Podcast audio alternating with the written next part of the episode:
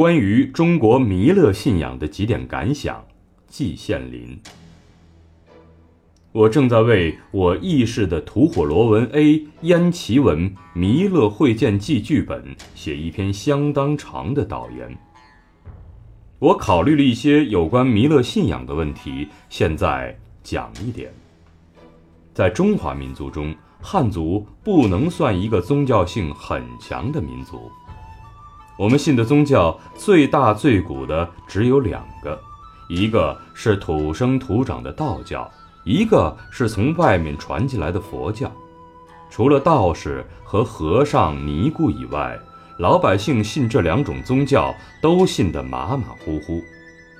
佛教庙里有时有道教的神，反之亦然。而且佛道两种庙里，有时竟会出现一个孔子。一个关圣帝君文武二圣人，在过去有钱的阔人家办大出丧，既请和尚念经，也请道士，各唱各的调，各吹各的号，一团和气，处之泰然。整个中国历史上没有一次宗教战争。然而，在利用宗教达到政治目的或其他目的方面，汉族在几千年的历史上却表现出非凡的本领，其他民族望尘莫及。专就弥勒而论，他本是佛教中的未来佛，在佛教教义中有突出的地位。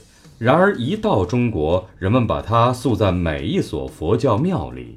一进山门，首先看到的那一位肚皮肥大、胖胖的、面含微笑的佛爷。就是弥勒佛，除了让人们觉得好玩以外，谁还会想到他是什么未来佛呢？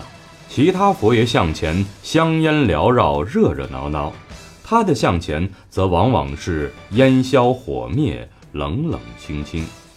可是换一个场合，当皇亲国戚或达官贵人，甚至平民老百姓想进行政治斗争的时候，却忽然想起了这一位佛爷。觉得他这个未来佛的头衔颇可以加以利用了。我先举一个最著名的例子：中国历史上唯一的一位女皇帝，唐代的武则天，以一妇女而贬子窃位，不得不想尽种种方法为自己洗刷，为自己涂脂抹粉。公元六百九十年，载初元年，天寿元年。沙门怀义与法朗等十人进大云经陈福命，说武则天是弥勒下生，当代唐作阎浮提主。则天大喜，置班天下，到处建立大云寺。武则天本人未必相信什么未来佛，有人说他是弥勒降生，从佛教教义上来看，也是荒唐可笑的。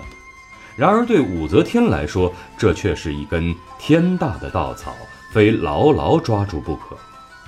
到了六百九十五年，也就是正圣元年（天策万岁元年），他又给自己加上了“慈氏越古经纶圣神皇帝”，“慈圣”就是弥勒的意义，可见他真正俨然以弥勒佛自居了。弥勒皇帝能利用。民间也能利用这样的记载，从很早的时候就有，《隋书》卷三《杨帝纪》，大业六年，即公元六百一十年，春正月，癸亥素旦，有道数十人，皆素冠殓衣，持香焚花，自称弥勒佛，入自建国门，监门者结其手，继而夺卫士帐，将为乱。齐王动欲而斩之，于是都下大锁，与相连坐者千余家。童书载，大业九年，即公元六百一十三年十二月丁亥，扶风人向海明举兵作乱，称皇帝，建元白屋，遣太仆卿杨义臣击破之。这个向海明也自称是弥勒出世。仅在隋炀帝大业年间，这样自称弥勒佛作乱的事情就出现过两次。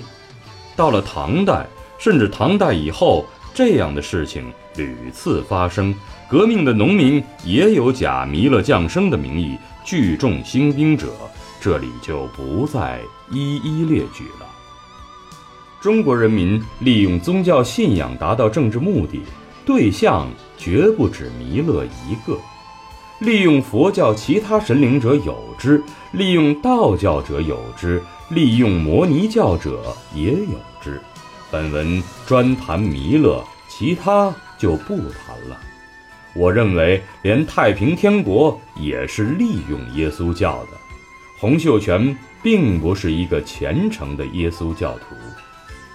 总之，汉人对宗教并不虔信，但利用宗教。